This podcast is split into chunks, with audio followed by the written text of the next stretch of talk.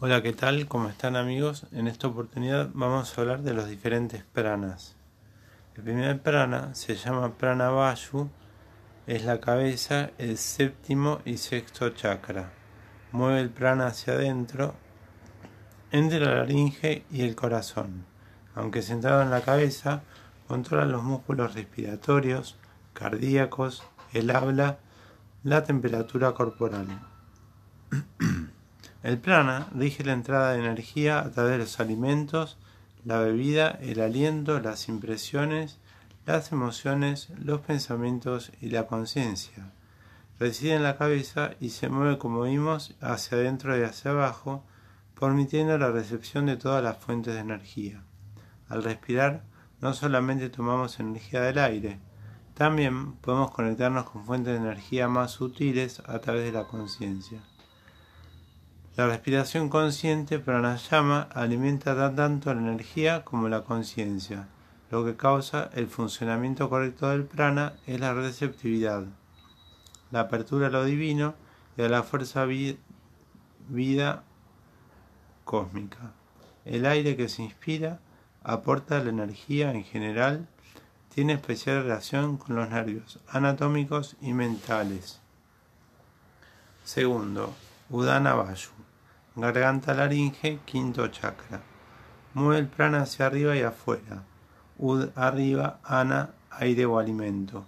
Ubicado entre la laringe y el tope de la cabeza, controla el sistema nervioso, el balance, la expresión, la memoria, el intelecto. Movimientos hacia arriba a la cabeza. Mantiene el cuerpo erecto y es el guardián de la memoria. Marca nuestra última exhalación se relaciona también con la voluntad, la expresión y el entusiasmo. El udana rige la salida de energía a través de nuestra expresión, por medio del habla, el esfuerzo físico, el entusiasmo emocional y el juicio mental. Es el responsable de nuestro uso creativo de la energía y está relacionado con el dedo índice. Es el resultado en última instancia de la nutrición, a partir de Udana. Ya no hacemos nada consciente con el alimento. Una vez que este pasa a la garganta, ya perdemos contacto con él hasta que sale como mala o desecho. Lo que causa el funcionamiento correcto de Udana es la correcta aspiración en la vida, las acciones correctas o dharma. Se relaciona anatómicamente con los músculos. Tercero, Viana Vayu, corazón cuarto chakra. Viana, vi difusivo circulante, ana, aire, alimento. Circulación del prana hacia los nadis. Es el aura del cuerpo y lo que penetra en todo. Controla los movimientos en sí. Expande, libera. Es el guardián de la caridad relacionada con el corazón y la expresión mental. Movimientos centrípetos y relacionado con el dedo medio. El viana rige la circulación de energía del sistema circulatorio del cuerpo físico, pero también a través del aliento, los sentidos, las emociones, los pensamientos y la conciencia. Transporta el plan absorbido hacia los lugares donde pueda trabajar y expresarse. Lo que causa el funcionamiento correcto del Diana es la acción en la armonía de nuestros valores, aspiraciones, incluyendo la libre expresión del pensamiento, la emoción, la percepción y la conciencia. Se relaciona anatómicamente con el aparato locomotor. Samana Vayu. Estómago, tercer chakra. Samana significa equilibrio, regulación, aire, ana, alimento. Produce acción de balance sobre el prana, está ubicado entre el corazón y el ombligo. Regula el sistema nervioso autónomo y la digestión. El samana rige la absorción de la energía a través del sistema digestivo. Si nuestras mentes, nuestras emociones y todo lo que nos los alimenta no están en equilibrio, samana es el, es el alimento. Entonces no podremos absorber nutrientes en ningún nivel. La paz y el equilibrio causan el funcionamiento correcto del samana, la armonía y el equilibrio de nosotros mismos y con nuestro ambiente natural. Característica. movimiento hacia adentro, centrípeto, regula, mantiene y conserva. Es el guardián del balance, de la digestión y de la homeostasis o equilibrio. Se relaciona anatómicamente con el tejido adiposo. Quinto, apana vayu, colon, primero y segundo chakra. Mueve hacia abajo y afuera. Apana, apa abajo, ana aire. Interviene en la defecación, el parto, la menstruación, la eyaculación. Es el guardián del vacío. El apana rige la eliminación de la energía de desecho a través de todas las fuentes de energía. Estas incluyen la orina, la defecación y la exhalación. Es como un tapón sobre la energía del cuerpo. Puede ser abierto para dejarla salir, pero si se deja demasiado abierto,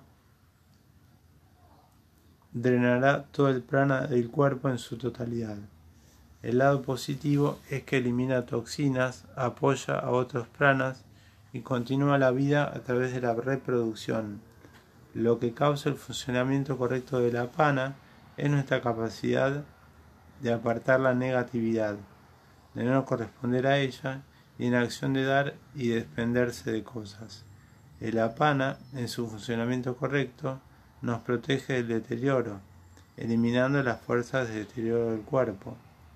Es la estabilidad, la gravedad, el crecimiento, también lleva la kundalini, negatividad, en un movimiento hacia arriba por el su suma nadi, hacia unirse con el prana de la cabeza, o sahayara positivo. Es el moksha, el nirvana, la liberación, iluminación es el trascender a todos los deseos y pensamientos.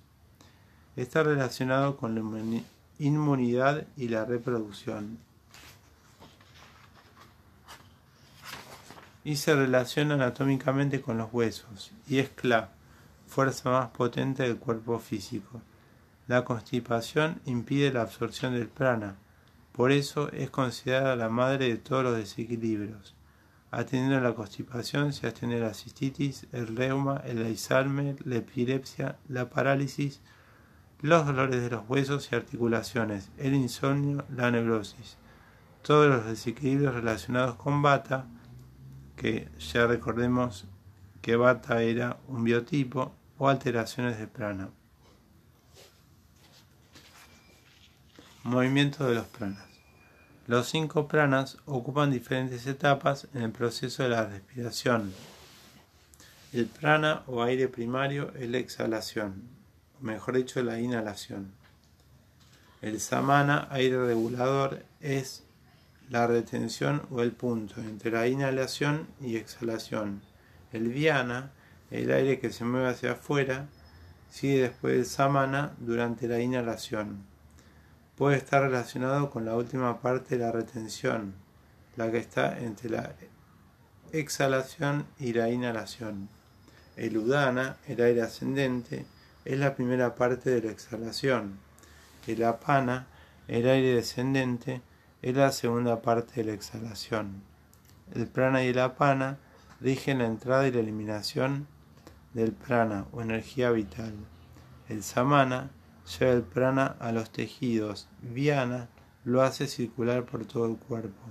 El udana es la culminación de los otros cuatro pranas como nuestra energía y motivación en la vida. Podemos imaginarlo como una cruz, con el prana en el centro como factor regulador. El udana que se eleva está arriba, el apana que se hunde en el fondo. El samana está a la izquierda moviéndose de la pana a udana equilibrando los dos en un movimiento hacia arriba.